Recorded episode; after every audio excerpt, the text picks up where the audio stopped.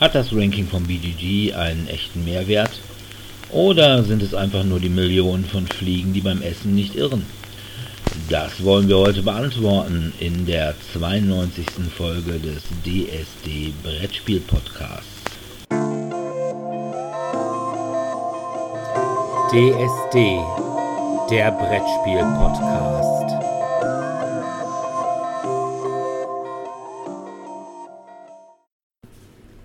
Ja, hallo erstmal und willkommen zur 92. Folge von DSD, dem Brettspiel-Podcast. Heute haben wir als Thema einen besonderen Wunsch von Dominik, weshalb der das Thema auch moderieren wird. Was ich jetzt gerade erfahren habe.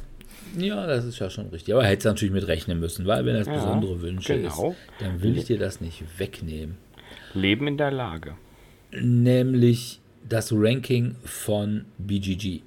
Beziehungsweise, was will uns die Top, Top 100, 100 von BGG sagen? Meine Antwort darauf ist relativ einfach. Aber das werden wir gleich vielleicht noch so ein bisschen, ja, ausführlicher besprechen. Zunächst kommen wir wie immer mal zur Medienschau und da habe ich gelesen. Und zwar habe ich gelesen Arkham Horror. Jetzt werden viele sagen, wuss, das ist doch ein Brettspiel. Nein, ja, das genau. ist nicht nur ein Brettspiel, es ist jetzt auch eine Buchserie. Und zwar ist es Arkham Horror, das letzte Ritual von S.A. Cider. Asmodee versucht also offensichtlich jetzt auch seine IPs auch literarisch zu monetarisieren und bringt eben Buchreihen zu seinen beliebtesten Spielewelten raus. Das wären also eben Arkham Horror, dann auch noch zusätzlich Descent bzw. die Welt Terrioth und Legend of the Five Rings ähnlich macht das ja schon seit geraumer Zeit Games Workshop mit ihren Warhammer 40k ja, und Fantasy, und Warhammer Fantasy Romanen. Ja, manche sind und, gut. Ja, also durchaus. Also manche sind verdammt gut, muss man dazu sagen. Also die haben auch teilweise wirklich verdammt gute Autoren. Hier hat man mit relativ unbekannten Autoren angefangen. Also dieser Cider hat eine Reihe mit zwei Romanen bisher geschrieben, The Institute for Singular Antiquities, ist aber auf Deutsch nicht rausgekommen. Und ja, es sind halt, glaube ich, dann irgendwie so Lohnschriftsteller. Und in Deutschland ist jetzt auch der erste Roman, eben das letzte Ritual, raus. Und das Ganze wird in Deutschland über Crosscult verlegt. Ja, worum geht's? Es geht um Alden Oaks, ein Maler aus gutem Hause. Der ist im Anfang auf Inspirationsreise in Europa und wird da von einem Schulfreund besucht, der ihm sagt, dass er seine Ex-Freundin heiraten will und ihn zur Hochzeit einlädt, zumal er auch sein ja, Best Boy beziehungsweise Trauzeuge oder sowas, Brautführer, keine Ahnung, wie man das in Deutschland nennt, sein soll. Und einem kurzen Abstecher nach Spanien, den er noch macht und wo er ein, ja, sagen wir mal, sehr mysteriöses Erlebnis hat, reist er dann tatsächlich auch wieder nach Arkham und stößt dort in der Folge auf eine Reihe ja, sagen wir mal, seltsamer Todesfälle. Und auf eine andere Freundin seiner Freunde, nämlich die Nina. Und die hat auch schon was von diesen seltsamen Todesfällen mitgekriegt und die beiden wollen jetzt Licht hinter diese Morde, Todesfälle, was auch immer bringen. Die haben nämlich wohl irgendwas mit einer geheimnisvollen Kunstkommune in Arkham zu tun, die sich die neue Kolonie nennt. Das sind also so ein paar Häuser, die eben von Künstlern bewohnt werden. Und da zieht dann Alden halt auch mit ein. Nina wohnt da schon.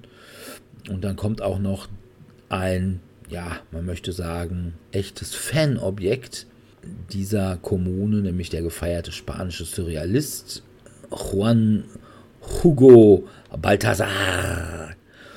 Der ist auch von diesen Freunden von Alden zur Hochzeit eingeladen und daher auch in Arkham. Ja, was soll ich sagen?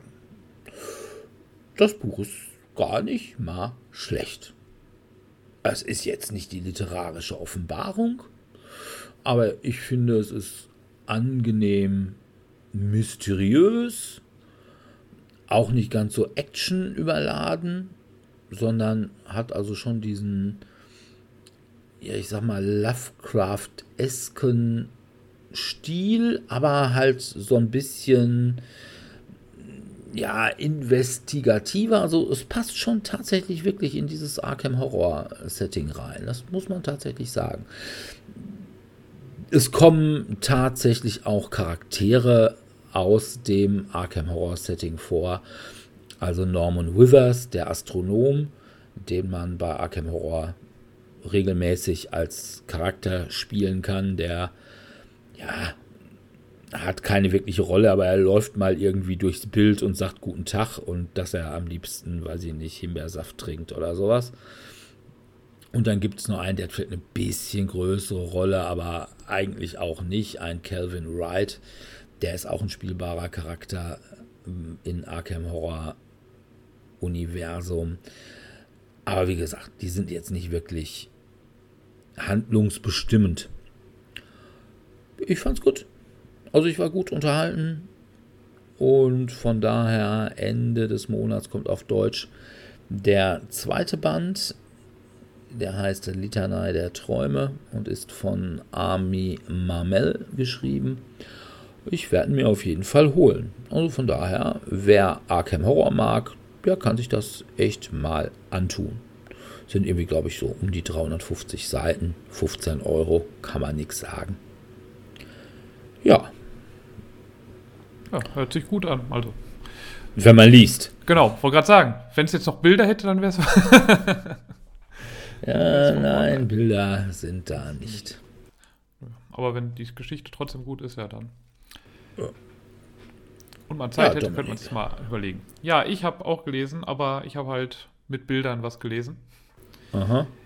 Ich habe mal wieder Stranger Things Comics gelesen. Ich hatte ja mal die ersten beiden schon vorgestellt. Da ging ja. es einmal um Will, während er dann in der, auf der anderen Seite war. Also eine Story, die parallel zur ersten Staffel gelaufen ist. Und dann aus der Sicht von Will, der halt dort war. Und sechs, der erste hat mir nicht ganz so gut gefallen, der zweite mit sechs hat mir ganz gut gefallen. Und die beiden, die ich jetzt gelesen habe, ich habe sie jetzt schon länger eigentlich gelesen, aber ich dachte, ja, jetzt am Ende des Jahres kommt doch die neue Staffel raus. Pustekuchen. Kommt erst irgendwie am Sommer jetzt nächsten Jahres raus, wenn ich es jetzt vorhin richtig gelesen habe. Und da dachte ich, ach, da sind jetzt so viele Comics noch rausgekommen, dann kaufe ich mir nochmal welche, dann kann man die immer nochmal dann vorstellen. Und ich stelle die, die ich jetzt gelesen habe, schon mal vor. Es handelt sich dabei um zwei irgendwie Ableger, weil es gibt, also sie sind irgendwie nummeriert, die Comics. Also die andere Seite war Nummer 1, 6 war Nummer 2 und dann gibt es noch Feuergeister 3 und das Camp 4. Aber die, die ich jetzt gelesen habe, die gehören nicht irgendwie in diese Reihenfolge. Die sind anscheinend so ein bisschen so Beiwerk. Ähm, der Autor ist Greg Peck. Der hat anscheinend Star Wars Age of Rebellion was gemacht und Planet Hulk. Und die Zeichnerin ist Valeria Favoscia. Ich kann keinen. Was ist das? Ist das italienisch? Keine Ahnung. Hört sich so ein bisschen an. Keine Ahnung, ob ich es jetzt komplett falsch ausgesprochen habe. Aber auf jeden Fall, sie hat das gemacht und ähm, hat anscheinend schon bei Doctor Who ein paar Sachen gezeichnet. Bei dem ersten Comic heißt Zombie Boys.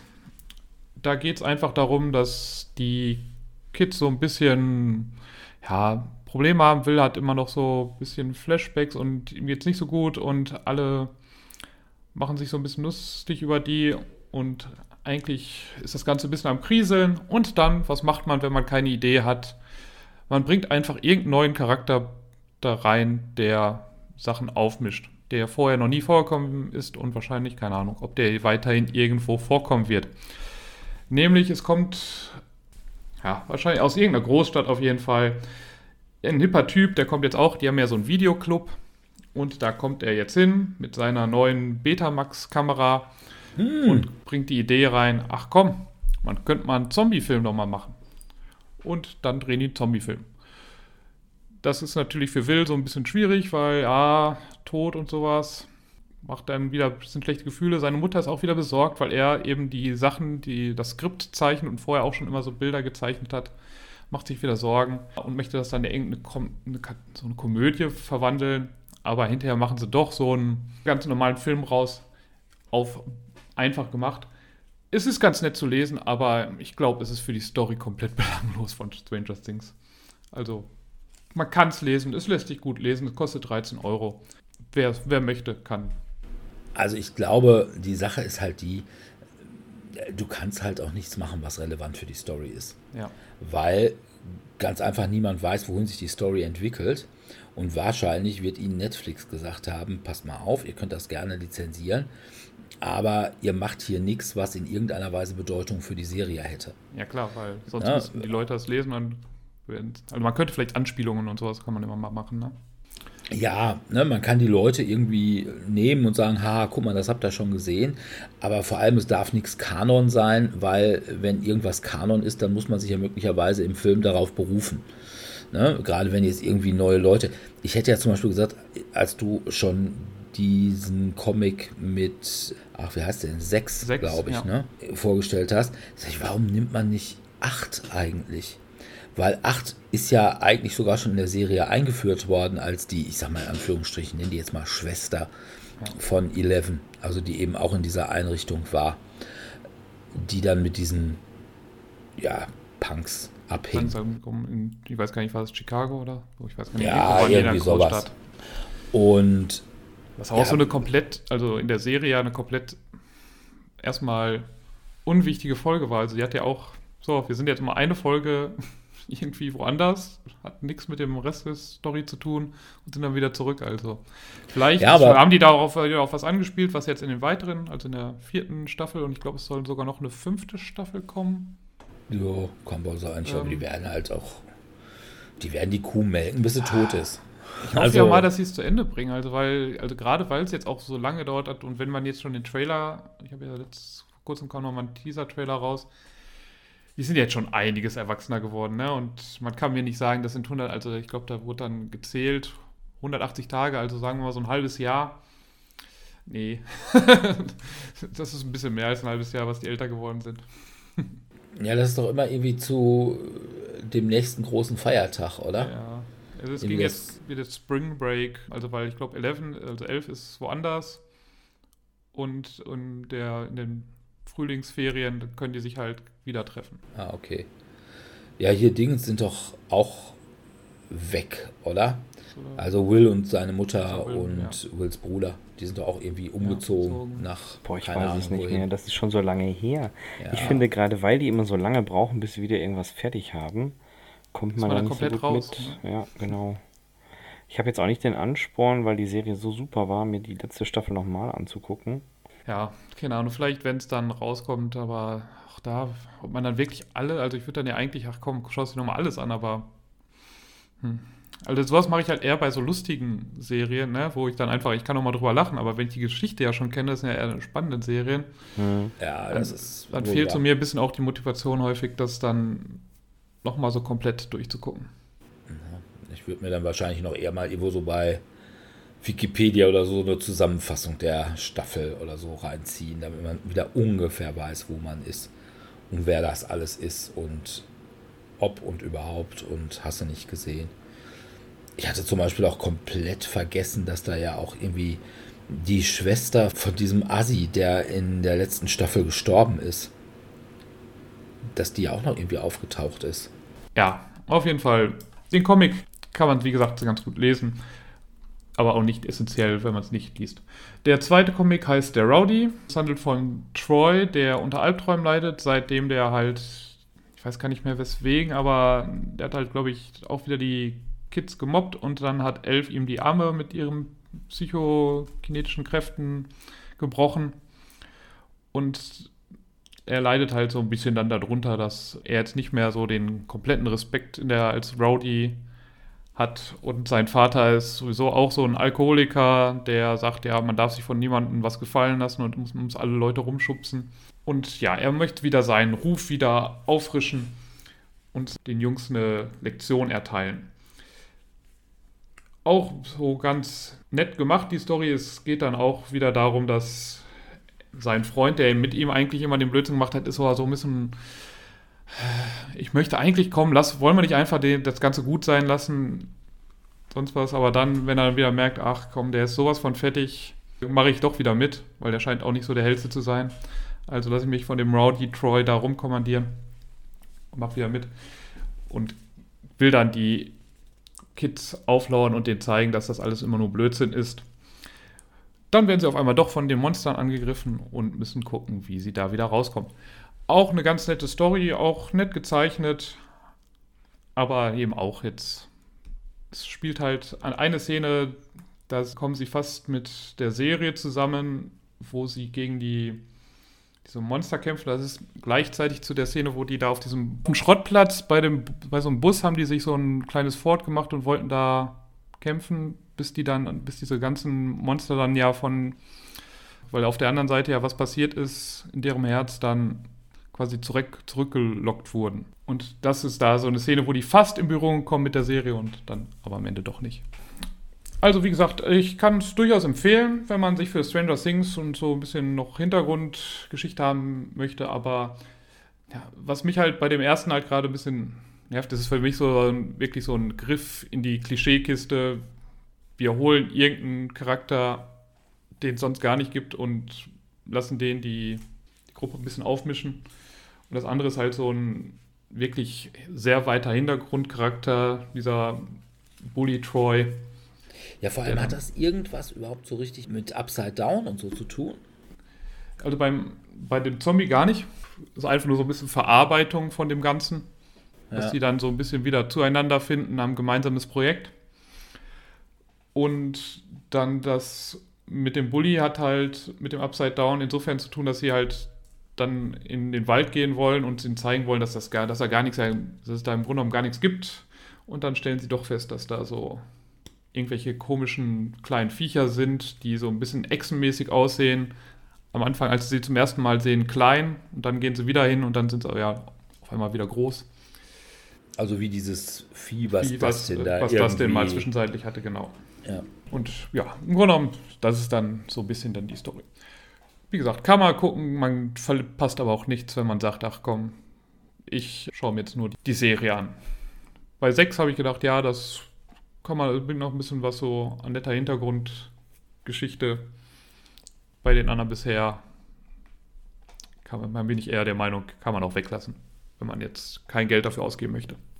Okay. Sebi, Du hast Filme über gewalttätige Frauen geguckt. Ja, so könnte man es kurz zusammenfassen. In der Tat. Ich habe mich bei der Amazon Prime Produktion Jolt ausgetobt und bei Jolt geht's um die nette Lindsay Lewis. Lindsay Lewis ist eine besondere junge Dame und zwar hat Lindsay bereits im Kindesalter ein Problem.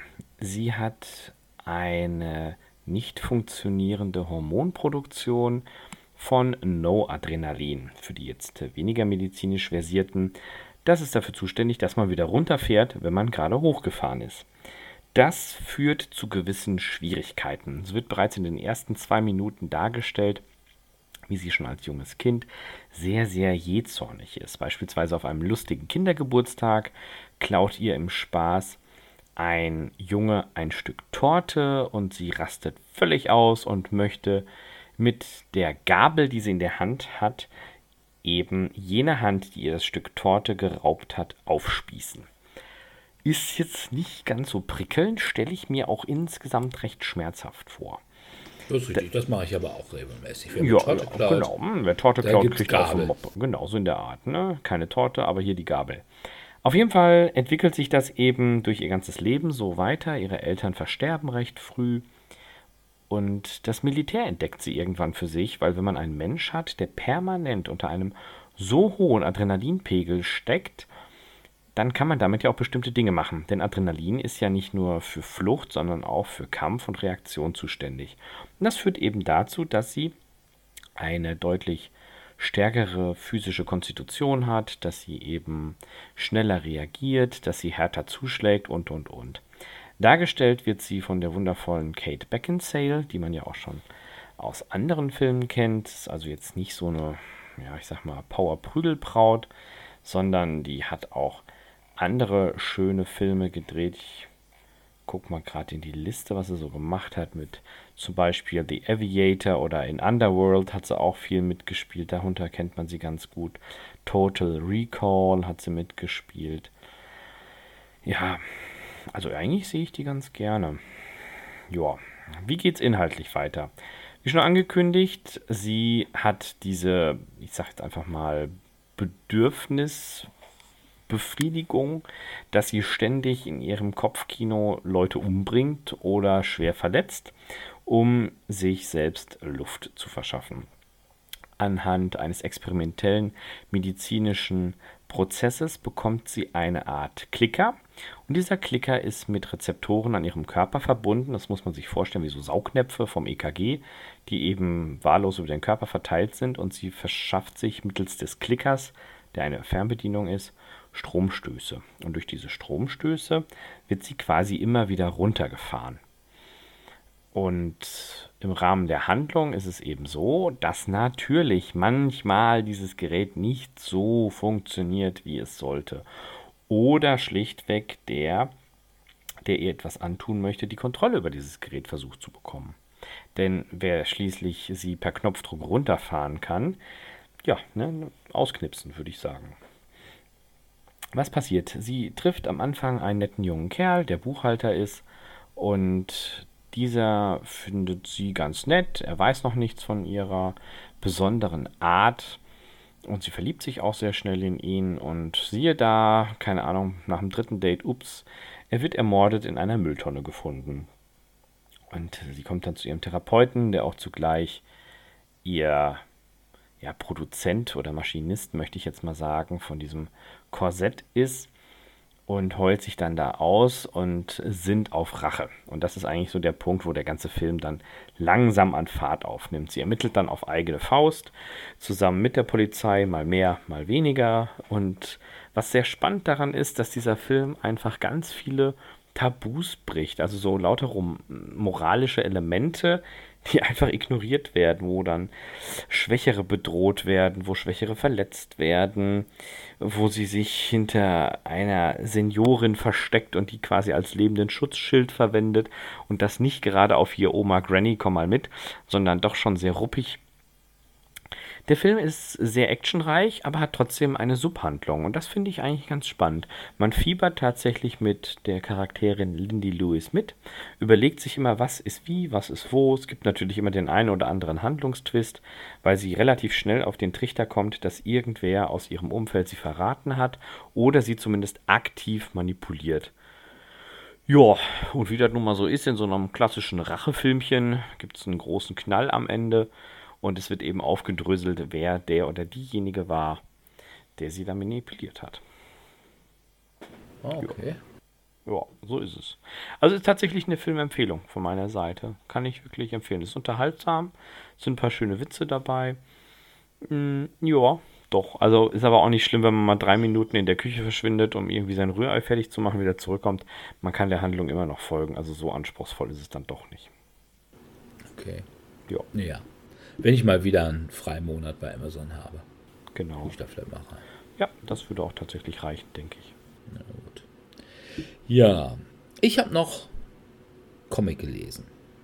Und zwar war es so, am ersten Messetag, also der Donnerstag, bin ich dann ja mal zum Spielehändler unseres Vertrauens gegangen und dachte mir, okay, ich bin ja nicht auf der Messe und das, was Dominik mir ursprünglich mitbringen sollte, das war dann auf der Messe auch gar nicht da und dachte mir mal, naja gut, dann gehst du halt hin und kaufst das, was du sowieso irgendwie kaufen wolltest, gerade mal eben auf der Spiellokal. Problem war, dass Pegasus nur die Neuheiten am ersten Messetag und zwar auf der Messe ausgeliefert hat. Die waren also am Donnerstag noch nicht da. Das heißt, ich konnte mir die Detective-Erweiterung Schlaue Spürnasen gar nicht kaufen. Und war da ob ein wenig frustriert. Hab dann irgendwie auch nur den dritten Teil von Arkham Noir kaufen können. Und mir war dann doch ein bisschen nach mehr Konsum. Und ich musste dann jetzt auch irgendwie Frust abbauen und dachte mir, okay, fährst du mal wieder in den Comicladen deines Vertrauens, nämlich ins Comicland, nach Lütgen Dortmund. Und da fand ich dann etwas, was mir ja mein Herzeleid ob schlaue Spürnasen ein wenig gelindert hat. Und zwar habe ich mir geholt die Pet Avengers. Wer sind die Pet Avengers? Na, wie der Name schon sagt, sind es halt Pets, also Haustiere. Die Pet Avengers bestehen einmal aus Lockjaw. Lockjaw, das ist der ja, Riesen-Bulldog der Inhumans, der teleportieren kann. Der hat immer so eine kleine Antenne auf der Stirn. Dann ist es Throg, also eine Mischung aus Thor und Frog. Der war mal ein Footballspieler, bis er von einer bösen Hexe verflucht wurde und deswegen sein weiteres Leben als Frosch fristen muss. Der hat aber einen Splitter von Mjölnir berührt und konnte ihn auch hochheben. Und deswegen war er würdig und ist jetzt quasi der Froschtor. Und hat jetzt auch einen, ja, so eine Art Hammer. Der heißt allerdings nicht Mjolnir, sondern Frogjolnir. Und hat auch so ein kleines Torkostüm und ist eigentlich ganz witzig. Der nächste ist die Katze von Speedball, Nils, die sich aber, weil ja, sie im Prinzip die gleichen Superkräfte hat wie Speedball, dachte sie, was soll ich doof Nils heißen? Ich nenne mich jetzt nicht Speedball, sondern Hairball. Und dann ist da noch Lockheed, der Drache von Kitty Pride von den X-Men. Und Redwing, der Falke vom Falcon. Und Sabu, den sie noch in den wilden Landen abholen. Also der Säbelzahntiger von Kazar. Und dann ist da noch Miss Lion. Miss Lion ist der, ich glaube, was ist ein Yorkshire Terrier von Spider-Mans Tante May. Der ist ein bisschen doof, aber süß, aber doof und hat gar keine Superkräfte. Und die kämpfen dann als erstes gegen Thanos, wo es um die Infinity-Steine geht. Und dann in der zweiten Geschichte auch noch gegen Fing Fang Foom, der gigantische Drache. Also eigentlich so Gegner, die jetzt sage ich mal so ins ja, ich sag mal, obere Spektrum der Marvel-Superhelden-Villains gehören. Ja, das ist ganz witzig. Ist natürlich vollkommen sinnfrei, aber witzig. Und es ist nett mit Tieren. Insbesondere mit Lockjaw, weil Lockjaw ist niedlich. Aber groß, aber niedlich. Herbol geht ein bisschen auf den Sack, zumal irgendwie Miss Lion auch immer mit Herbol befreundet sein will. Herbol aber Miss Lion total scheiße findet.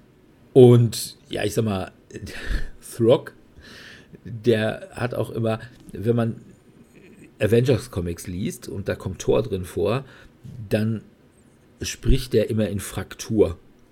Also da haben die immer so eine andere Schrift, um zu zeigen, dass er irgendwie, weiß ich nicht, altertümlicher spricht oder so. Und das ist auch bei Throck so. Und ja, es ist halt wirklich sinnfrei, aber lustig. Von daher kann ich wirklich nur empfehlen, die Pet Avengers. Also, äh, wer Dinge mag, wie zum Beispiel auch Squirrel Girl, der wird auch die Pet Avengers mögen. Das war also der Wo, eigentliche Grund, warum du sie gekauft hast. Nee, es kommt ja, Squirrel Girl kommt ja gar nicht vor, obwohl ich es eigentlich enttäuschend finde, dass nicht zum Beispiel Tippy Toe drin vorkommt. Nämlich das, ja, ich sag mal, Obereichhörnchen von Squirrel Girl. Und mir wären also auch noch so ein paar andere Haustiere eingefallen, aber das war schon in Ordnung.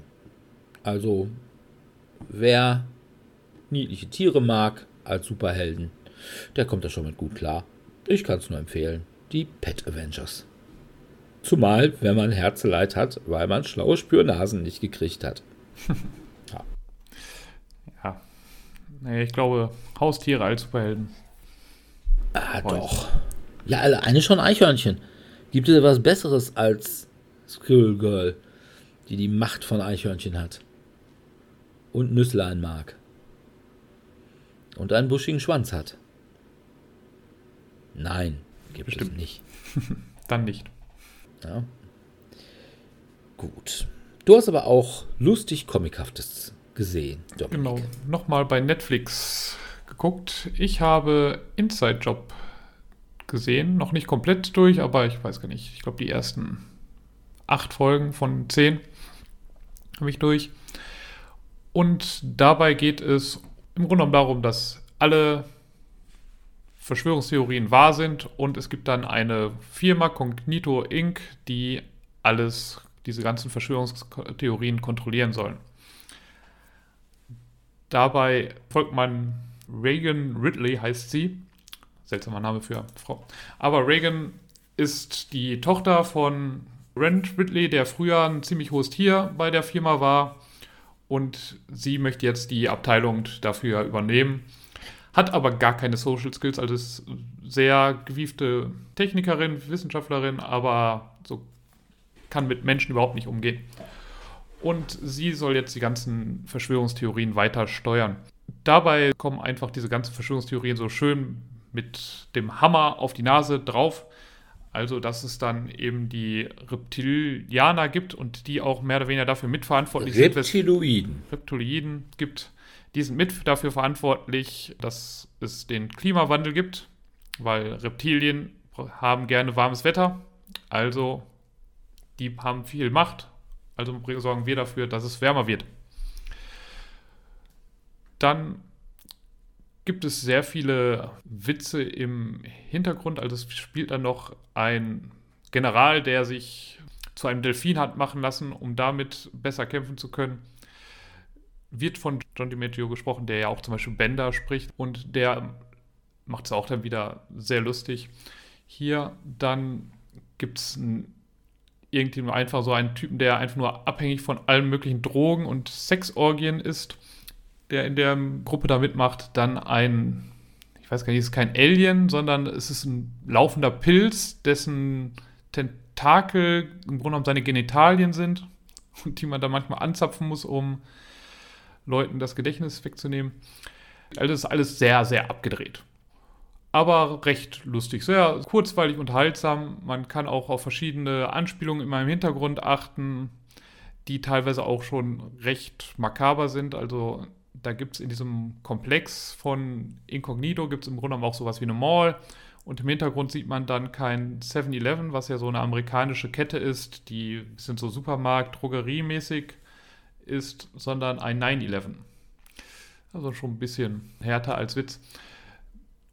Es werden dann auch sehr abgedrehte Folgen gemacht. Einmal gibt es ein Dorf, die immer noch glauben, dass sie in den 80er Jahren wären, weil man da immer so Chemtrails drüber geschickt hat, versuchstechnisch, um zu gucken, was passiert damit, dass sie dann halt immer ihr Gedächtnis verlieren und sie denken immer noch, dass sie in dem gleichen Jahrzehnt wären wie vor 30, 40 Jahren. Und dann müssen sie halt da irgendwie wieder hin, dass das nicht abfällt, dass sie weiterhin glauben, dass sie in den 80er Jahren wären, dass die Zeit nicht weitergeht. Und natürlich geht wieder was schief und sie man hat einfach im Hintergrund alle möglichen 80er Jahre Filme, also von E.T., die Goonies, dann Zurück in die Zukunft, alles Mögliche, was man irgendwie kennen könnte, wird dann da im Hintergrund verwurstelt. Dann hat man eine Folge, die sehr Bond-lastig ist, wo man einen MI6-Agenten hat, der sich dann an Reagan ranmacht und sie dann zum Bösewicht wird, weil sie ihn wieder loswerden möchte. Ist es, ist es alles sehr abgedreht und trotzdem ziemlich recht unterhaltsam. Also ich würde jetzt nicht sagen, das ist die tiefste Serie, die man sich anschauen kann mit sehr tiefgründiger Gesellschaftskritik. Eher mit der Holzhammer-Mechanik, also Gesellschaftskritik da drin. Aber ist auch mal ganz witzig. Also wenn man sich vor allem, ich hatte das mir dann freitagsabends die ersten vier Folgen, glaube ich, angeschaut gehabt, ein, zwei Bier dazu getrunken. Und dann war das schon ganz, ganz unterhaltsam. Okay. Ja, wollte ich ja vielleicht mal reingucken. Ja, also kann ich, kann ich durchaus empfehlen. Wie gesagt, man sollte jetzt, ist wieder Erwartungsmanagement, Erwartungshaltungsmanagement, nicht zu hohes Erwartung dran haben, dass man jetzt sagt, oh, das ist das neue Futurama oder das neue Bojack Horseman, wenn man jetzt auch bei Netflix ist. Aber es ist, es ist gut, man kann es wirklich gut gucken und durchaus eine Empfehlung. Wer Netflix hat und das Ganze mit den ganzen Verschwörungstheorien witzig findet, kann sich auch durchaus mal dann Inside Job angucken. Ja, wenn es schon nicht das neue Bojack Horseman ist, dann beruhigt mich das schon, weil das, also. Die ich bin der Einzige, der die, die Fahne hochhält für diese Serie. Die Faszination kann ich einfach Och, nicht ja, nachvollziehen. Doch, Bojack ist schon, es, es, hat schon einen gewissen Unterhaltungswert, ne? das muss man, also muss da, man anerkennen. Also wenn man da hin und wieder mal irgendwie bei äh, Comedy Central läuft das ja hin und wieder nochmal. Und äh, ich gucke ja, ich kann ja nur schlafen, wenn ich dabei das Fernsehen laufen lasse. Und wenn ich da irgendwie Bojack Horseman mache ich gleich weg. Weiß ich so. Ich, ich, das kann natürlich auch an den deutschen Synchronsprechern vielleicht liegen. Ich habe das halt nie auf Deutsch geguckt. Ah, okay, das kann. Ich, aber ich, ich finde aber auch, ich finde die Handlung so vollkommen unreizvoll. Da finde ich Bobs Burger finde ich noch interessanter. Außerdem möchte ich so eine Kappe mit Hasenhorn haben. Aber ich, weiß, ich weiß. Du mit deinen Aber gut, Tieren. wenn es das nicht ist, dann spricht es meines Erachtens durchaus dafür. Nee, Na nee, gut. das ist äh, auf jeden Fall nicht so tiefsinnig, dass man ständig denkt, oh, was haben die schon wieder für psychische Probleme? Sie hat zwar starke psychische Probleme und manche anderen eben auch, aber die sind eher als lustig da verschrieben, als dass es da tiefgründig erforscht wird. Okay. Ja, gut. Okay, dann kommen wir mal zu unserem Hauptthema, das BGG-Ranking. Wunschthema von Dominik? Du wolltest unbedingt ein Thema haben. Ich habe Themen genannt. Genau. Und ich wusste jetzt erstmal nichts damit anzufangen, habe ich gesagt, komm, ich mache jetzt hier nicht einfach den großen Diktator, sondern den Diktator der Herzen und gebe dem Dommy jetzt auch mal die Chance, hier sich selbst zu verwirklichen und nicht nur der Eurogamer Prügelknabe zu sein. Also Dominik, was wolltest du uns mit diesem Thema sagen? Also ich finde sowas halt immer spannend, was halt in der Community eben sehr hoch bewertet wird an Spielen. Also gerade als ich in das Hobby hineingekommen bin, vor 10, 15 Jahren, habe ich da regelmäßig drauf geschaut und habe immer versucht, möglichst zu gucken, dass ich irgendwie die Spiele, die dort ganz vorne sind, dass ich die irgendwie mal kriege und auch mal spiele. Das hat inzwischen abgenommen. Also ich habe jetzt vorhin mal durchgezählt. Ich habe ungefähr 50 Spiele der Top 100 gespielt. Wie sieht das bei euch aus? Guckt, habt ihr da irgendwie mal, also habt ihr irgendwie mal das Bedürfnis gehabt zu einer Zeit, also ich weiß, jetzt irgendwann kennt man halt seinen Spielegeschmack und dann braucht man halt eigentlich nicht mehr, dann gucke ich ja, ist das Spiel für mich oder ist es nichts für mich? Dann brauche ich nicht in die top bewerteten Spiele gucken, aber damals, als ich noch relativ wenig Ahnung vom Hobby hatte, fand ich das ziemlich interessant. Ja, durchaus. Also, ich gebe zu, das ist eine Neigung, die ich auch habe. Also ich gucke schon auch immer, ich freue mich auch immer, wenn ähm, hin wieder lese ich tatsächlich auch nochmal die Visions, also so eine Musikzeitschrift für eher alternative Musik. Und wenn da mal irgendwie die, das weiß ich, 300 besten Alben aller Zeiten drin sind, dann freue ich mich immer ganz fürchterlich und gucke mal auf, wie viel hast du denn davon? Und das hatte ich tatsächlich im Anfang auch. Man hat ja immer so ein bisschen auch, ich nenne das mal immer so das Fußballsyndrom oder das Fußballfansyndrom. Na, man will also, dass sein Lieblingsspiel Möglichst mächtig hochkommt. Das war, als ich, sag ich mal so, ich glaube 2010 fing das an, da wusste ich aber noch nichts vom BGG, ich glaube 2012 oder so. Da war das auch noch ein bisschen anders. Da fand ich, war die Top 100 Liste noch tatsächlich mehr in meinem Sinne. Gut, da waren auch irgendwelche Rohrkrepierer wie Puerto Rico war doch wahrscheinlich Puerto Rico, noch recht genau. Weit oben. Dann Twilight Agricola. Struggle. Ja, Twilight Struggle. Das dürfte zu der Zeit gut. vielleicht auf Platz 1 gewesen sein. Das war ja eine relativ, war ja auch eine längere Zeit auf Platz 1. Hm. Ich glaube, 2012 war es tatsächlich sogar noch Puerto Rico. Und ich fand es dann aber auch ziemlich gut, dass dann irgendwann mal Twilight Struggle kam. Ja, mittlerweile ist Twilight Struggle auf 13 runtergefallen und bis auf 2 ist alles, was davor kommt, vielleicht auch zweieinhalb, ist alles, was davor kommt, Rotz. Naja, Rotz auch nicht.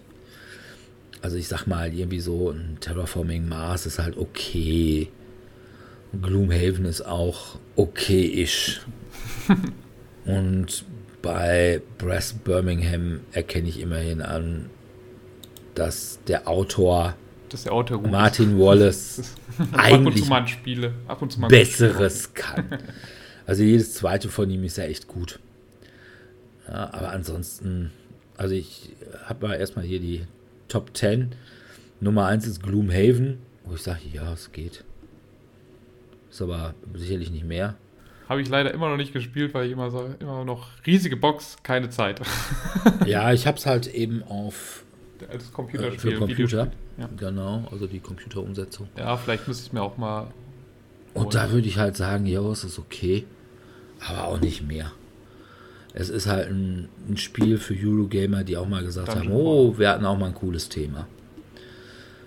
Dann ist da Pandemic Legacy Season 1. Habe ich nicht gespielt. So toll finde ich Pandemic nicht, außer Pandemic Reign of Tulu. Und okay. da sage ich einfach nur, ja, ich glaube schon, dass das Spiel ganz gut ist, aber oh, ich bin halt nicht so der. der ich gucke ja auch nicht die jungen Ärzte oder irgendwie sowas. Sachsenklinik, keine Ahnung. Brass Birmingham, wie gesagt, Martin Wallace kann grundsätzlich was.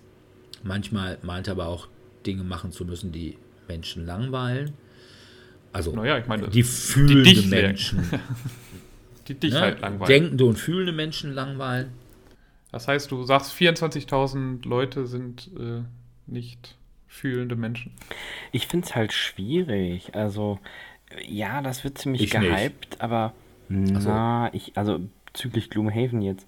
Es gibt ja so diese Grundidee des Schwarmgedächtnisses. Aber es grenzt ja zum Beispiel schon mal alle aus, die diese Plattform nicht nutzen. Und ich zum Beispiel habe ganz lange gar nicht gewusst, was ist denn BGG überhaupt. Bis ich dann auch irgendwie von Freunden erfahren habe, dass die da wirklich mit einer Akribie all ihre Spiele eintragen und die dann individuell raten und sich dann, oh ja, aber da hat mir dieser Mechanismus nicht so gut gefallen, wo ich mir dachte, jo, super. Jetzt haben wir dem Blinden eine Stimme gegeben, die den Sehenden erzählen, wie Farben aussehen. Ähm, ja. Das will ich gar nicht mal sagen.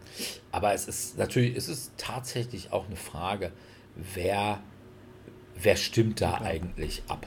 Ja, also es ist tendenziell ja. natürlich schon auf jeden Fall stark Hobbyisten. Und wenn man so ein bisschen mehr gucken möchte, was wird denn, also was kann man denn gut spielen, dann sollte man vielleicht, also das ist was, was Tom Wessel früher auch immer gesagt hat, auf die Anzahl der also man kann ja einstellen, wie das sortiert wird und man kann eben nach diesem Rang einstellen, was im Grunde genommen so ein bisschen das Geek-Rating abbildet, mit so einem Mix eben aus Durchschnittsbewertung und Anzahl der Personen, die abgestimmt haben und dann wahrscheinlich noch ein paar andere Sachen, die in so eine Formel reinfließen. Aber man kann eben sich eben das auch als einfach nur Anzahl der Leute, die abgestimmt haben und dann hat man halt massentauglichere Spiele sind dann halt wahrscheinlich dann eher dabei, wobei das dann auch wieder alles nicht die Spiele wären, die Dirk spielen würde. ja, wobei ich auch teilweise echt einen Zweifel habe. Also wenn ich hier zum Beispiel sehe, Twilight Imperium 4th Edition hat 15.378 Votes. Ich würde bestreiten, dass 15.378 Leute Twilight Imperium 4th Edition gespielt ja, haben. Ja, das sehe ich ähnlich. Also, Weiß ich nicht. Also, glaubst du wirklich, dass da jetzt Leute einfach nur, weil sie die dritte Edition toll finden, das dafür gestimmt haben? Hm. Ja, ich könnte mir vorstellen, dass einige. Es, also, ich meine, es gibt halt immer diese Leute, die, die auch ja bevor ein Spiel überhaupt raus ist. Dann gibt es ja immer diese Leute, die, ich stimme schon mal mit 10 Punkten dafür, um die Leute zu negieren, die 0 Punkte dafür geben, weil sie das Spiel nicht mögen. Und dann gibt es die Leute, die 0 Punkte wählen, weil ich stimme mal schon mal dafür 0 Punkte, weil diese ganzen Leute, die einfach nur auf dem Hype-Train sind, zu negieren. Die sich gegenseitig ja. einfach nur vorwerfen. Davon gibt es immer ein paar, aber ich wüsste, würde schon davon ausgehen, dass nicht, dass jede 15.000 Leute das Spiel haben, aber dass 15.000 Leute das Spiel gespielt haben, könnte ich mir durchaus vorstellen. Hm. Also vielleicht nicht in Europa. Also ich denke mal, das ist schon wieder so ein eins der Spiele, was eben eher für den amerikanischen Markt groß ist, aber ich könnte mir das durchaus vorstellen. Also ich habe es leider nie gespielt. Es wäre eins dieser Spiele, wo ich auch noch mal gleich zu kommen würde. Welche Spiele würdet ihr mal gerne spielen, die ihr da nicht, also ihr bisher noch nicht gespielt habt? Aber das wäre ein Spiel, was ich mich schon mal interessieren würde. Ich würde es halt mir nur mal niemals kaufen, weil A, es ist viel zu groß, es ist viel zu lang. Ich würde es niemals wahrscheinlich regelmäßig spielen können, aber ich hätte schon mal Interesse, wenn jemand, so, ich kenne die Regeln, wir brauchen noch einen Spieler. Ach komm, da könnten wir mir die Regeln erklären können, würde ich einmal, würde ich einen Nachmittag mal dafür opfern. Was mich aber auch daran irritiert, ist tatsächlich nicht nur das Ranking an sich, sondern wie lange sich teilweise Spiele in den höheren Ranking-Positionen halten. Ja, das liegt ja einfach daran, dass viele Leute, die ihre Stimme einmal abgegeben haben, nicht mehr ändern.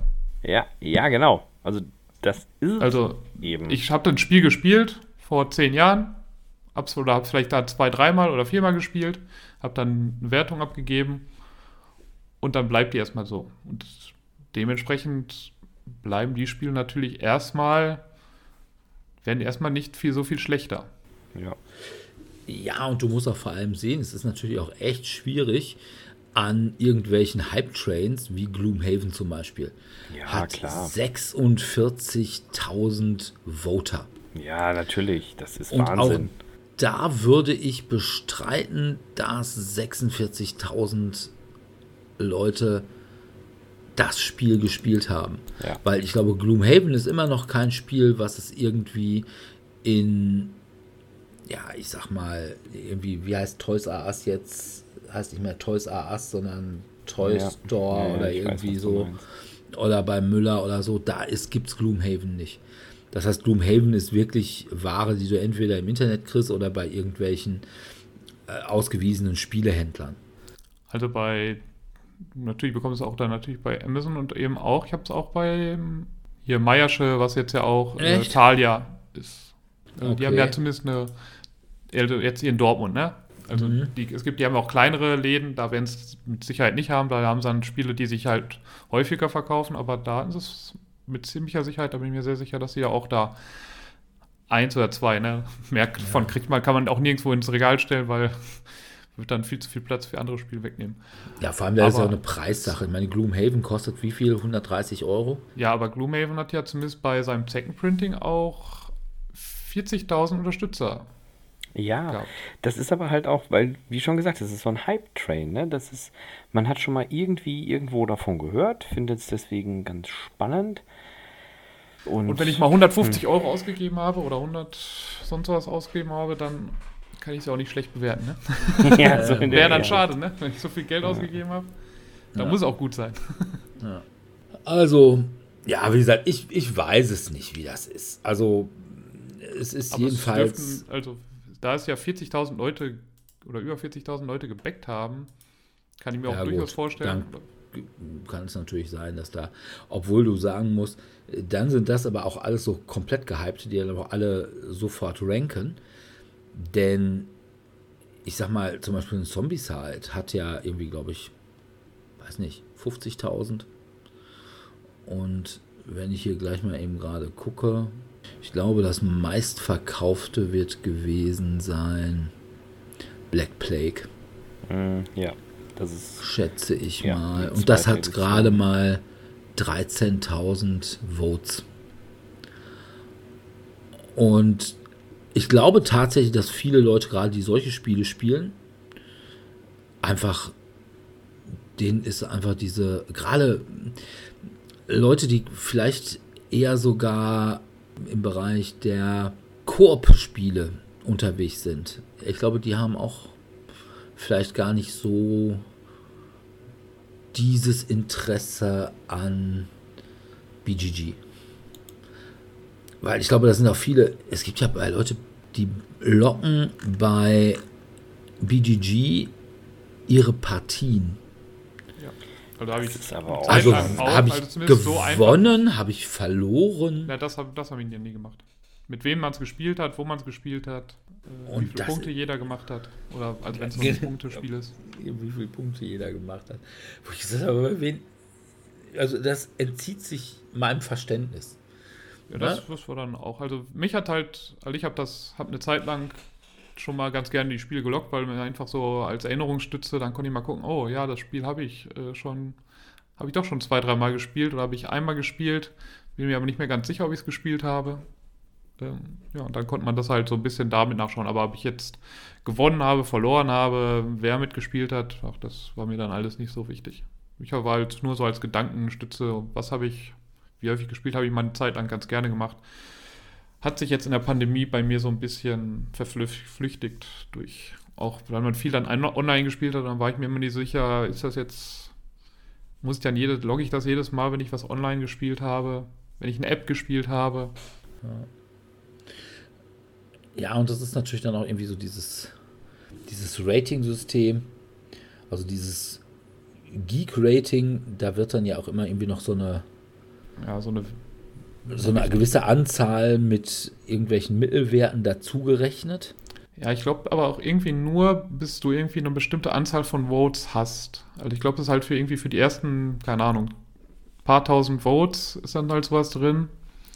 Damit du halt nicht, wenn du jetzt irgendwie zehn Leute hast, also der Entwickler und seine gesamte Familie haben abgestimmt und haben dann zehn Punkte jeweils immer verteilt, dass das Spiel dann nicht irgendwie schon in den Top 500 Spielen ist.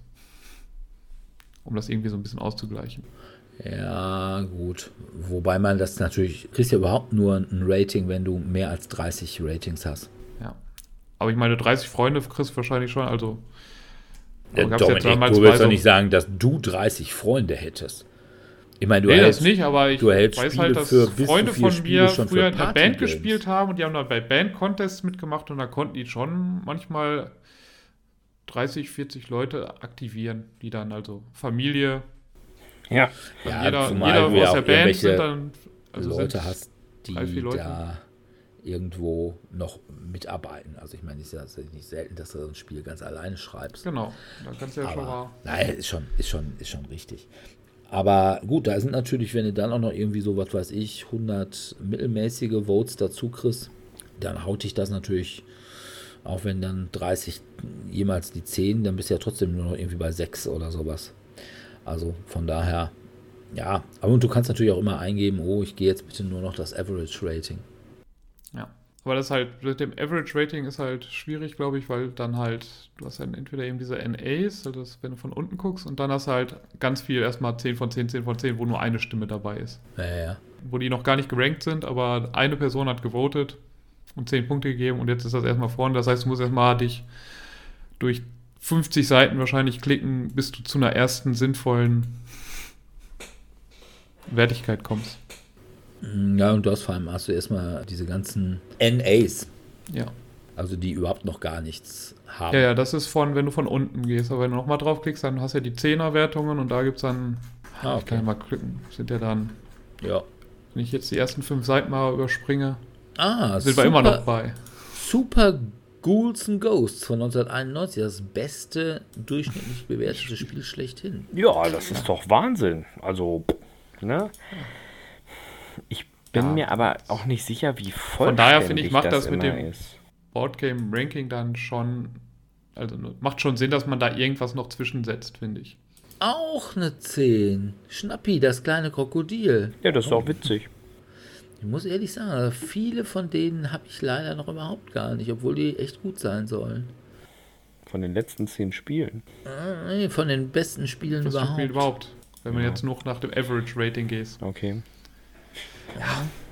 Also ich bin jetzt inzwischen schon bei 29, 31 und es ist immer noch keine sinnvolle, man hat immer noch keine sinnvolle Verteilung. Von daher macht es nach Average Rating zu suchen, macht einfach keinen Sinn und dann muss man halt nach diesem BGG gehen. Genau. Ja. Also ich finde, mir bringt das Ganze überhaupt nichts, weil ich muss ja wissen, was sind das für Leute. Also eine Empfehlung der Massen finde ich immer relativ wenig hilfreich. Ja, ich finde immer, es, also jetzt komplett unhilfreich finde ich es nicht. Ich finde es immer so, dass es natürlich nicht deinen Geschmack immer trifft. Aber das, was die Masse mag, wird schon zumindest meistens nicht kompletter Müll sein. Es ist dann Ach, schon, dass es halt einfach das so. Das sagst du. Guck mal hier zum Beispiel. Also, auf Platz 12 immerhin, Great Western Trail. Für ja, 32.000. Ich glaube nicht, dass das ein komplett schlechtes Spiel sein muss. Halt, ich habe es jetzt noch nicht gespielt, aber. Aber es ist halt vom Rassisten. Ja, gut. Da, das lief aber jetzt, glaube ich, nicht zwingend mit in die Wertung ein. Ne? Das ist richtig. Zumindest nicht von den 36.000 Leuten. Oder hier. Bubu auf Platz 15. Die Burgen von Burgund. Burgund. Ja, 50.000 Leute. Ja, aber das, das ist das glaube ich, hoch. ich bin immer noch ziemlich sicher, dass der Meinung, dass das einfach, das trifft einfach nicht deinen Geschmack. Ich glaube, das sind Spiele, die können durchaus ja, aber gut deswegen, sein. Deswegen sage ich ja, ist es für die Einzelperson. Ja, aber dann hast du gar keinen Hinweis. Also, solange du dich nicht mit jedem Spieler genau auseinandersetzt. Nein, aber deswegen würde ich zum Beispiel, so bringt zum Beispiel Reviews. Weil erstmal bringt mir eine Review immer mehr als eine Zahl. Mhm. Ja, aber ich kann ja, ja nicht 5000 Spiele, also 5000 Reviews mir jedes Jahr anschauen, weil 5000 neue Spiele rauskommen. Das hilft ja dann, da hilft ja so zum, zumindest so eine Top 100 so. Ich schaue mir an, was so gut bewertet ist. Also sagen wir mal, ich habe noch relativ wenig Ahnung davon. Also wenn ich im Hobby drin bin, dann bekomme ich ja schon mit, dass es was in meinem Bereich gut rauskommt. Aber ich bin relativ neu. Und dann kann ich mir die Top 100 anschauen und dann schaue ich mir von denen die Reviews an. Und dann kann ich entscheiden, ja, das ist ein Spiel für mich oder das ist kein Spiel für mich. Also diese Kombination ist dann, finde ich, hilfreich. Ja, aber dann äh, weißt du ja auch nicht, also sagen wir mal so, es ist ja noch niemals in irgendeiner Weise, ich glaube noch niemals, es ist irgendwie ein Durchschnitt durch die Szene. Beziehungsweise, ich weiß es nicht. Ich habe mir mal angeguckt, wer ist denn überhaupt bei BGG? Das ist ein bisschen schwierig, weil es gibt relativ wenig Informationen darüber. Also, die größte Gruppe, also die größte Alterskohorte, ist tatsächlich das Alter zwischen 36 und 45 mit 67 Prozent. Wo siehst du das? Das sind aber auch nur da die, die gibt es eine Auswertung haben einer Umfrage. Also von daher, das ist schon okay. sehr dünn und die wird auch nicht jedes Jahr gemacht. Und eine Gruppe, die stetig wächst, das ist die 46 oder älter. Ne? Die hatten bei der Umfrage 2010 noch 13 Prozent und haben jetzt 28 Prozent. Also ich halte das für nicht ansatzweise repräsentativ, weil da einfach eine sehr kleine Gruppe überhaupt dran teilnimmt. Ja, natürlich, aber es geht ja jetzt auch nicht darum, ist es repräsentativ für die Gesamtbevölkerung oder was weiß ich nee, nicht. Nee, nee, nee, sondern für sondern, die User-Community meine ich. Also das ja, erinnert mich so ein bisschen an die Facebook-Community. Da ist ja auch, der Durchschnittsuser bei Facebook ist Mitte, Ende 40. Das glaube ich tatsächlich sogar. Ja, ja, ist so. Also gibt es Statistiken zu, ist ganz klar. Ja, und deswegen äh, ist es hier also auch. Also hier ist der Durchschnitts-BGG-User ist 36 und älter. Was ich für Brettspieler relativ alt finde. Also ich sag mal, zumindest für Hobby-Brettspieler halte ich das nicht für komplett unrealistisch. Mhm. Einfach weil das Hobby ist, also dieses Brettspiel-Hobby, die sich jetzt, also mit, für Leute, die sich in diesem auf so einer Seite rumtreiben. Jetzt nicht für die Brettspiel-Hobbyisten, die immer das Spiel des Jahres spielen. Die wird man ja. da eben, die spielen, also die Leute, die da auf der Webseite sind, die spielen auch mal das Spiel des Jahres, oder zumindest einige von denen, aber die, die nur Spiel des Jahres spielen, die werden niemals auf dieser Webseite landen. Da, da gebe ich dir äh, recht mit. Also, äh, ich meine, ich bin ja nun auch schon gute Ende 40. Also ziemlich gute Ende 40. Also, also eigentlich schon 180 oder sowas. Gute Ende 40. Aber erstmal finde ich es faszinierend, dass also tatsächlich in den letzten zehn Jahren das Durchschnittsalter doch erheblich gestiegen ist. Also äh, zum Beispiel waren auch 2010 waren noch 11 Prozent jünger als 25, heute sind es noch 5 Prozent. Wo man ja sagen könnte, das bedeutet einfach, man hat irgendwie die Leute, die 2010 mal irgendwie dazugekommen sind, die werden jetzt einfach älter. Ne, es kommt aber irgendwie gar nichts Neues mehr zu könnte man diesen Zahlen so ein bisschen entnehmen. Ne? Also von unten werden sie immer älter ne? und von und oben geht es dann halt irgendwann raus. Also das von daher. Mich ja auch, ja, also ich kann die Argumentation schon nachvollziehen. Ich glaube auch, BGG ist ja eben zu einer Zeit auch mit entstanden, als Foren und sowas noch wesentlich wertvoller waren. Heutzutage ist halt das Social Media eher ja Richtung Videos einfach gegangen, also so und jetzt einfach in TikTok-Richtung oder Instagram-Richtung. Und die holt man vielleicht mit so einer Plattform wie BGG gar nicht mehr so hundertprozentig ab. Da werden bestimmt auch neue reinkommen. Es werden sich auch, glaube ich, trotzdem noch Studenten und sonstiges da anmelden, die gerade ins Hobby reinkommen. Aber vielleicht einfach nicht mehr von der prozentualen Anzahl her so viele, wie es vielleicht vor 10, 15 Jahren der Fall war. Vielleicht werden sie auch einfach von der Top 10 abgeschreckt. ja, man weiß es nicht. Du meinst, wenn man das so vergleicht von uns, die Ahnung haben, ne, mit Wenn ich da so ein Gaia-Project drin sehe und ein Great Western Trail und ein Castles of Burgundy und Terra Mystica dann denk, oder Concordia, da denke ich natürlich, boah, die sind ja total verknöchert wenn ich unter 25 wäre. Ja, klar. Ja. ja da denke ich doch alle, die haben also eine Korthose an. Weil, ja, ist ja auch richtig. Aber stimmt. Nein, aber wie gesagt, von daher würde ich sagen, ne, es ist einfach nicht, ich kann, wenn ich jetzt zum Beispiel einen Rezensenten habe, wo ich weiß, boah, dessen Geschmack deckt sich schon in vielen mit meinem, dann kann ich dessen Review durchaus was abgewinnen. Ne? Also äh, es gibt Leute, von denen weiß ich, wenn die das gut finden, finde ich das auch gut. Ja, das ist klar, aber das ist ja eher so dieser Synergie-Moment, wo du halt sagst, okay, ich habe hier jetzt was gefunden, das passt in meine, ja, ich sage jetzt mal Komfortzone, dementsprechend passt es dann halt auch da dazu. Und äh, ja. Also äh, von daher würde ich sagen, also dieses Boardgame Ranking, gut, du kannst ja du hast ja auch noch immer diese anderen. Du, du hast ja natürlich noch genauer suchen, ne? Weil du kann, man kann ja nach Kategorien oder sowas suchen.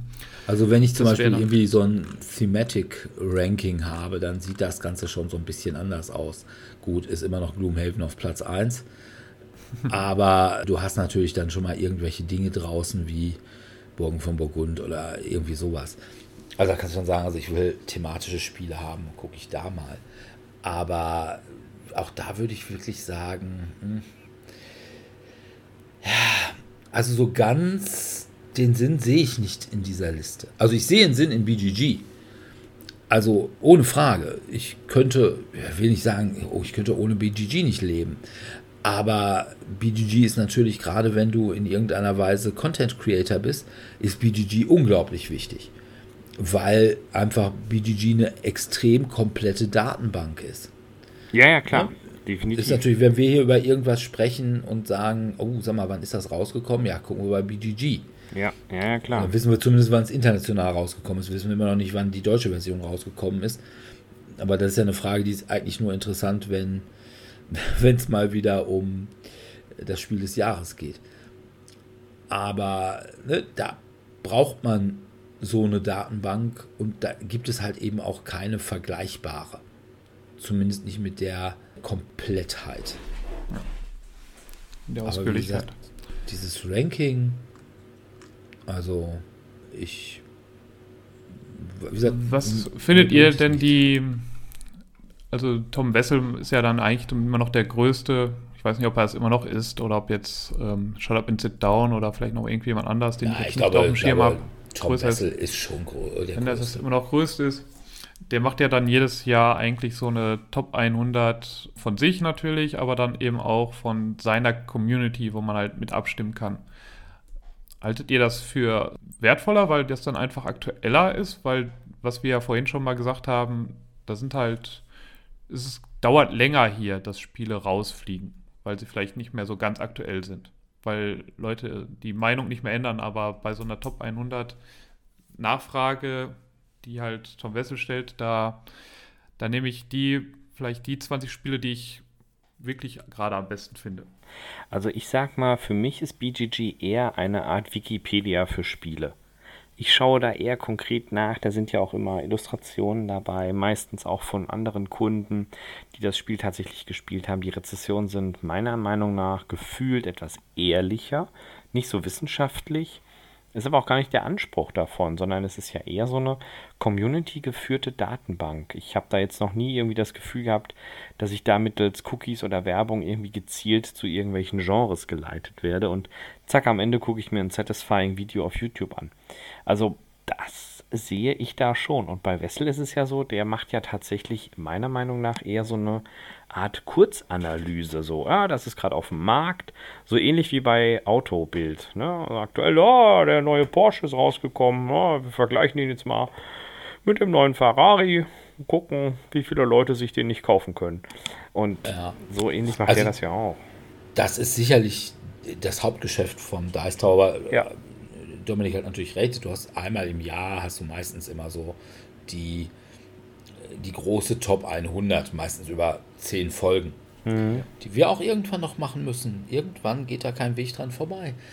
Aber das ist so eine Sache, das fand ich auch ganz interessant vor, oh, weiß ich nicht, fünf Jahren, sechs Jahren, vielleicht habe ich das nochmal ganz gerne geguckt. Heute gucke ich das nicht mehr. Also ich glaube, ich habe die letzte schon nicht mehr gesehen, was einfach daran liegt, dass Leute, die so meinen Geschmack hatten, so wie Sam Healy, einfach nicht mehr mitmachen. Mhm. Und ja, ja ich das dann. Gesagt, diese, diese Community Top 100 doch. Also ich habe jetzt. Ja, dieses Voice of the People. Genau, ich schaue auch eigentlich nur noch die und die von Tom Bessel selbst eigentlich. Vielleicht noch die von Sigas hier, aber die machen ja inzwischen ja von, von Roy Kennedy, von dem, genau. Seine Kinder haben, glaube ich, jetzt auch nochmal eine, ich weiß nicht, keine Top 100, aber eine kleinere gemacht. Ja. also von Roy von Kennedy könnte ich mir tatsächlich sogar vorstellen, dass ich die ganze gar nicht so uninteressant fände. Ja. Wobei auf der anderen Seite muss ich auch ehrlich sagen, mittlerweile kenne ich ja auch so viele Spiele. Ja dass ich sagen würde, naja, das ist halt Roy Kennedys Top 10.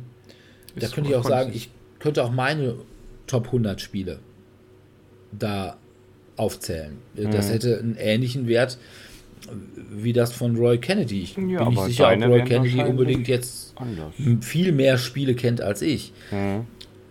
Und von daher ist das jetzt auch wieder nicht so interessant. Aber wie gesagt, ich gucke mir dann halt durchaus eher an, jetzt sagen wir ein Spiel, wo ich sage, boah, finde ich jetzt grundsätzlich gar nicht so uninteressant. Ich meine, ich finde, der Dice Tower hat nachgelassen.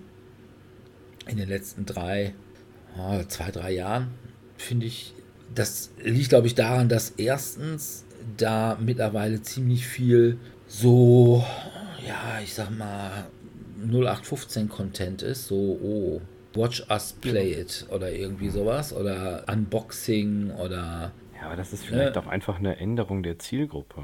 Also wenn sie jetzt halt sagen, hier, wir möchten von diesen Elementen mehr mit reinnehmen. Ja, ich glaube schon. Es gibt halt Leute, die schauen Leuten gerne beim Spielen zu. Ja. Will ich gar nicht sagen. Also auch irgendwelche Video-Playthroughs haben mich nie interessiert, aber in Anbetracht der Tatsache, dass da relativ viele Leute auf YouTube relativ reich mit geworden sind, scheint ich da hm, möglicherweise nicht unbedingt die große Masse wiederzuspiegeln. Das gebe ich zu, durchaus zu. Aber jedenfalls weiß ich zum Beispiel, ne, wenn ich ein, ein Review von, von Siga Sia sehe, weiß ich, naja, bei Siga Sia, da ist es einfach so, vieles, was der gut findet, finde ich auch ganz gut. Gerade so in dem etwas bizarreren Bereich. Also er findet halt auch The Others ziemlich gut. Und Kuhne versus Latia. Das einzige Spiel, ich glaube, das ist ein Spiel, was das mit dem mit der Scheidung am Hof des Kaninchenkönigs, was glaube ich auch nur Sie Garcia und ich gut finden. Aber Mai. Äh, ja, jedenfalls, das ist, das finde ich interessant. Also das finde ich hat auch einen Mehrwert für mich. So eine Liste vom BGG, keinerlei Mehrwert. Also sehe ich nicht. Hatte es, glaube ich, auch noch nie. Wie gesagt, den einzigen Mehrwert, den es mal hatte, ist, man sagt, oh, guck mal, mein Lieblingsspiel ist irgendwie auf Platz weiß ich nicht, schlag mich tot, 25 oder so, was ja schon ziemlich gut ist. Oder dass man wirklich mal gesagt hatte, oh, ich zähle jetzt mal durch, aber das habe ich tatsächlich, wann habe ich das gemacht? 2013, 14, oh, wie viel habe ich denn davon schon? Gibt es denn Spiele, die ihr in diesen Top 1, die in der Top 100 sind, die ihr mal gerne spielen würdet und aber nie gespielt habt? Oh. Ist ja falls schon mal so als Foreshadowing für unsere unser nächstes, das ist übernächstes Thema, Spiele, die wir, die wir noch rumstehen. gespielt haben. Ja. Also Nemesis würde ich vielleicht sogar mal spielen, ist auf Platz 18. Also ich glaube, unter den Top 10 ist nichts, was ich gerne spielen würde. Vielleicht mal Star Wars Rebellion, aber ja, ist das, nicht. Das steht bei mir auch auf der. Also ist halt so ein Spiel wieder, Zweierspiel, sehr große Box. Keine ja. Ahnung, wann ich das mal spielen, also wenn ich das regelmäßiger mal spielen sollte. Ja, ja es ist aber bei ich würde es gerne mal spielen. Dass es ein Zweierspiel ist und ja. Ich jetzt auch nicht der ganz große Star Wars-Fan bin. Also ich finde Star Wars schon ziemlich in Ordnung, ja. aber es ist jetzt nicht so, dass ich voll der, ich weiß gar nicht, wie heißt ein Trekkie bei Star Wars? Ja. Wari? Warsi, keine Ahnung, ja, jetzt auch so meine Idee gewesen. Hm. Und ja, War of the Rings Second Edition ich glaube, ich möchte es nicht spielen. Ich bin ja auch schon was älter. Ich muss mit Lebenszeit haushalten. Hat Sebi denn ein Spiel, was er war? Also ich habe tatsächlich Gloomhaven auf meiner Liste, aber ich möchte es nicht unbedingt selbst besitzen. Also ich glaube, es würde mir reichen, wenn ich davon mal ab und zu eine Runde mitspielen könnte oder sowas in der Richtung. Und einige davon habe ich ja tatsächlich also auch schon gespielt. Also viele, muss ich gestehen, sogar Skies, Twilight Struggle. Ich bin jetzt einfach nur mal unter den Top 20. Also, also Skies habe ich selber noch nicht gespielt, aber ich habe halt das bessere Skies gespielt. Ne? Ja, ich weiß, mein Little Skies. Winged Spawn ist auch schön. Arkham Horror, The Card Game, das habe ich jetzt noch nicht gespielt. Dune Imperium habe ich noch nicht gespielt. Habe ich das mit euch gespielt? Ja, das hast du schon mal mit uns Ja gut, dann habe ich das vielleicht doch schon mal gespielt. Also da ist schon einiges dabei, wo ich mir denke, ja, hm, ja hm, kann man mal gucken. Ja. Ich gucke gerade mal Root. Würde mich eventuell nochmal interessieren. Ich tatsächlich gespielt. Es liegt im Laden. Aber das finde ich, glaube ich, zu anstrengend, mir da die Regeln aufzu. Ja, weil du ja für jede Fraktion dir die ja. Regeln. Ich habe es einmal mit zwei Freunden gespielt, war ein bisschen schwierig. Ja. Marvel Champions würde ich ganz gerne mal spielen, aber da warte ich halt noch darauf, dass endlich die X-Men-Box kommt. Und dann werde ich es nicht nur spielen, dann werde ich es auch kaufen. Es bietet mir Mansion of Madness Second Edition würde ich gerne mal spielen. Ja, es gibt Upsi, das habe ich schon mal gespielt. Was denn Upsi? Welches? Kein Mansion of Madness, er hat Scherz. Mansions of Madness, also Willen des Wahnsinn. Willen des Wahnsinns. Ja, das schon. Ja. Da hat er schon zigmal gespielt. Ah, The Crew würde ich so gerne spielen, aber keiner spielt es mit mir. die, die verlorenen Ruinen, Ruinen von Arnak, die würde ich nochmal gerne spielen. Ich irgendwie überhaupt nicht gucke gerade. Kingdom Death Monster, KDM. Das würde ich tatsächlich gerne mal spielen. Ach bräuchte es jemand, der den Kickstarter. Ich glaube, das war auch nur ein reines Kickstarter-Spiel, oder? Das kam ja. doch auch nie wirklich in Retail. Ja, das hat ja auch irgendwie, glaube ich, in der Grundbox, glaube ich, schon 300 Euro oder so gekostet. Ja. Also ich bräuchte also einen, der es A hat und B bemalt hat, weil ich ja nicht unbemalte Miniaturenspiele spiele. Ja. Und von daher, das würde ich tatsächlich gerne mal spielen, nur ums. Ich habe, glaube ich, echt nicht so den Drang, es zu kaufen, aber ich würde gerne mal wissen, worum es da geht. Max vs. Minions könnte ich auch noch mal spielen, grundsätzlich. Das hatte ich ja das eine Mal nicht, als du es dabei hattest. Mhm. Äh, da habe ich ja nicht mitgespielt, weil ich irgendwas anderes gespielt hatte. Irgendwie mit anderen irgendwas spielen. Max vs. Minions habe ich tatsächlich schon gespielt. Das ist auch ein ganz lustiges Spiel. Das mag ich auch ganz gern. Was mich halt irritiert bei BGG generell oder eben jetzt in der Top 100 ist dann halt besonders irritierend diese Doppelungen.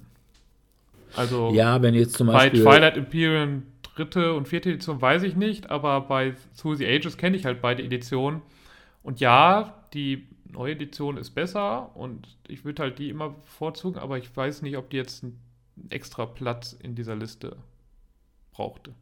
Genauso wie Agricola und Agricola Revised Edition. Ja, oder Castles of Burgundy 2019 und 2000, weiß nicht, 12. Also warum die dann immer zwei Dinger brauchen und bei dem anderen, ich kenne halt das zweite nicht, also Terra Mystica gibt es ja und dann Gaia Project. Gaia Project soll auch sehr ähnlich sein, da weiß ich aber nicht, ob es da doch vielleicht ein bisschen mehr außer das Thema. Also das Thema ist natürlich schon ein anderes, einmal im Space, einmal im bisschen Fantasy-mäßigen, sehr abstrahiert, trotzdem einfache Eurogames. Ich kenne auch leider Brass Birmingham und Brass Lancashire nicht, also weiß nicht, ob die wie weit die auseinander sind.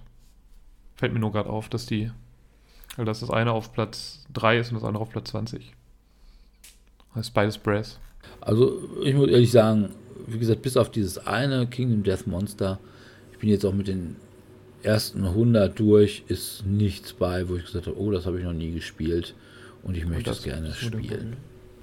Mhm. Also da ist nichts für mich dabei.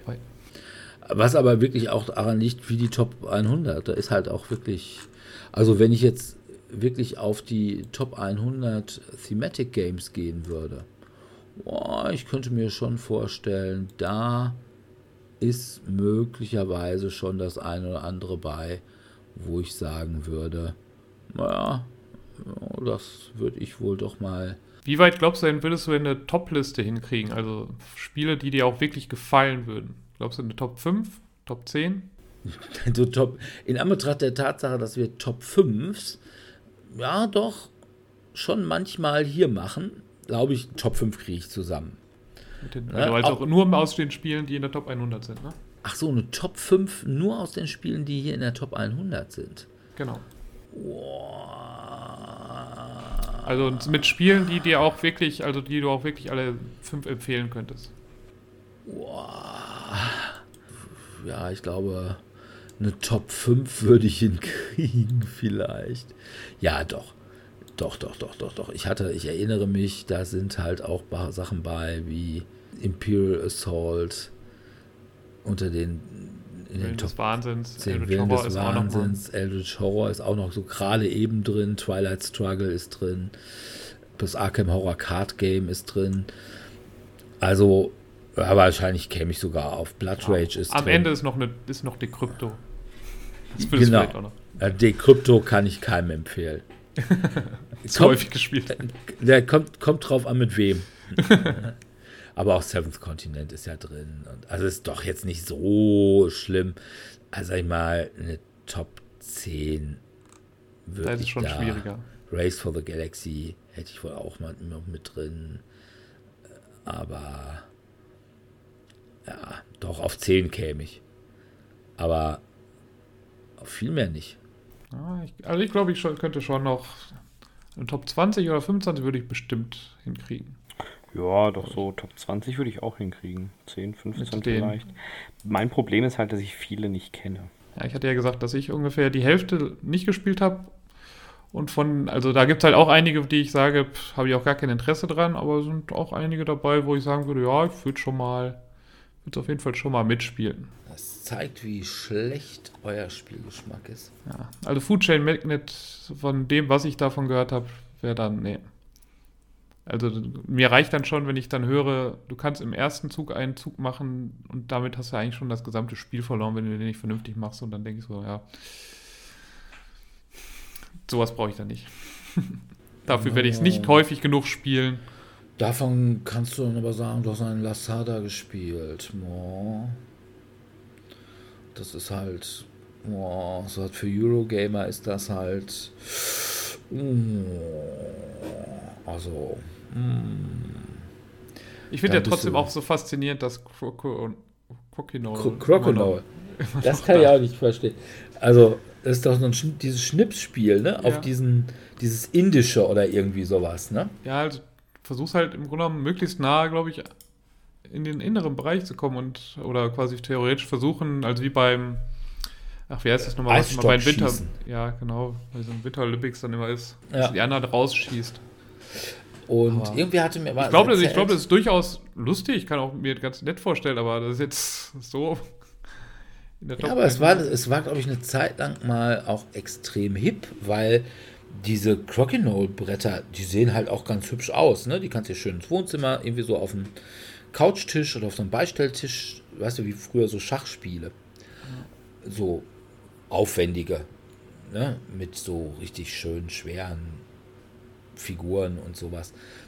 Aber irgendwer hatte mir mal erzählt, dass der Geschäftsführer von Queen Games, der Herr Gupta, im Prinzip damit groß geworden ist, dass er diese Crokinole Bretter, die halt eben in Deutschland eine Zeit lang extrem teuer waren, einfach aus Indien importiert hat, wo die echt billig sind und wo das Spiel, glaube ich, auch ja so ein bisschen halt ein ziemlich ja nicht gewöhnliches Spiel, aber ne, was du da an jeder Ecke kriegst du halt auch Crokinole-Bretter, genauso wie du hier an jeder Ecke in jedem Spielwarenladen Schachbretter kriegst. Mhm. Und die dann eben entsprechend da auch ziemlich billig waren. Und dann hat er die eben nach Deutschland importiert und hat die hier angefangen zu verkaufen. Das muss wohl ganz gut gelaufen sein. Von daher das ist schon so eine ganz interessante Geschichte. Aber ja. wie gesagt, Crocodile. Aber ich glaube nicht, dass es schlecht ist. Ich muss mich wundert halt nur mal nur, dass das dass, dass, das Schnipsspiel ist, was so weit oben ist, wenn es so viele andere Spiele gibt. Naja. Was ich faszinierend finde an dieser Liste, dass ein Schach ist auf, also aus ganz normale. Schach ist auf Platz 441. Genau. Ne? Und das, wo man ja mal einfach sagen muss, also das anspruchsvollste Spiel auf dieser Liste ist sicherlich Schach. Also wenn du es richtig kannst. Ja, oder Go, da kann man sich dann wieder drüber streiten. Ja, gut, da kann man sich wirklich. Ne? Auf welchem Platz ist Go? Go ist auf jeden Fall nicht in den Top 100 gewesen von meist bewerteten Spielen. Das liegt dann wahrscheinlich eben auch an dem Kulturkreis, der eher westlich ist. Go ist ja eher ein. Ja, immerhin auf Platz 180 und noch 15.000 Voter. Was ja schon mal was ist. Und auch Schach hat also nur 30.000. Ja. War immerhin doppelt so viele. Ja. Nun gut, aber ich glaube, wir haben jetzt alles Wichtige, was man jetzt über die Top 100 sagen kann, gesagt. Also, wie gesagt, für wen es gemacht ist. Für mich war es von, ich fand es damals eben, als ich so halbwegs neu in dem Hobby war. Ne? Also am Anfang hätte mich das, glaube ich, einfach erschlagen, was BGG angeboten hätte. Da habe ich einfach, ja, was Freunde gespielt haben, was man mir im Laden empfohlen hat, habe ich sowas gespielt. Dann bin ich halt zu sowas wie BGG Top 100, Tom Wessel oder Dice Tower Top 100, sowas gegangen und habe mich da ein bisschen dran gehangelt, was interessiert mich da. Und jetzt bekommt man halt so grob immer mit, was einen interessiert, was immer neu rauskommt. Ja.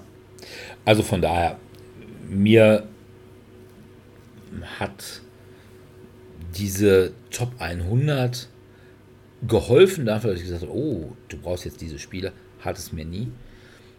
Ich würde sagen, die größere Hilfe ist natürlich für unsere Hörer, sind unsere Top 5s Definitiv. Also, also meine Top 5 ne? da drin. wollte gerade sagen, also meine kannst du ja nicht reinpacken, dann wird ja auch immer doch noch relativ ähnlich zur Top 100 von BGG. Also ein bisschen, so ein bisschen mehr Geschmack haben wir doch. Also von daher, meine gut, es ist natürlich gut, man hat auch hin und wieder mal Pummel-Einhorn oder Pop-Up-Pirat dabei. Oder man kriegt dann auch mal empfohlen bei den Top 5 der Miniaturenspiele Robo-Rally. Hallo, aber sowas von. Das A, kein gutes Spiel und B, sicher kein Miniaturenspiel What? ist, aber das ist äh, halt eben, jedenfalls kriegt man hier keine. Kriegst du nur bei äh, uns. Nur bei uns. Äh, kein Great Western Trail empfohlen. Also von daher ist das echt. Und wie gesagt, sonst ne, nehmt euch halt, guckt euch Rezensionen an. Ich würde sogar sagen, ich aber ich bin halt ein großer Fan von geschriebenen Rezensionen. Ich finde nichts lästiger, als wenn ich nur Rezensionen habe, die auf irgendwelchen Videos, da muss ich wieder irgendwelche 10 Minuten irgendwelche Videos mir angucken äh, für eine Sache, die ich in zwei Minuten gelesen hätte. Und deswegen bin ich ja schon immer ein großer Freund der geschriebenen Rezensionen gewesen und nach wie vor noch. Also wie gesagt, von daher, du musst halt, such dir einen Rezensenten, wo du sagst, der hat meinen Geschmack oder beziehungsweise das, was der in Spielen gut findet, das sind Sachen, die finde ich eigentlich auch gut, sondern kann man dem vertrauen. Ne? Und dann kann man sich letzten Endes nur von dem, oder äh, wenn man eine ganze Reihe davon hat, dann kann man sich halt von denen durch ja, das Labyrinth der Neuerscheinungen führen lassen das hilft einem natürlich überhaupt nicht, wenn man sagt, oh, ich will mein erstes Spiel kaufen.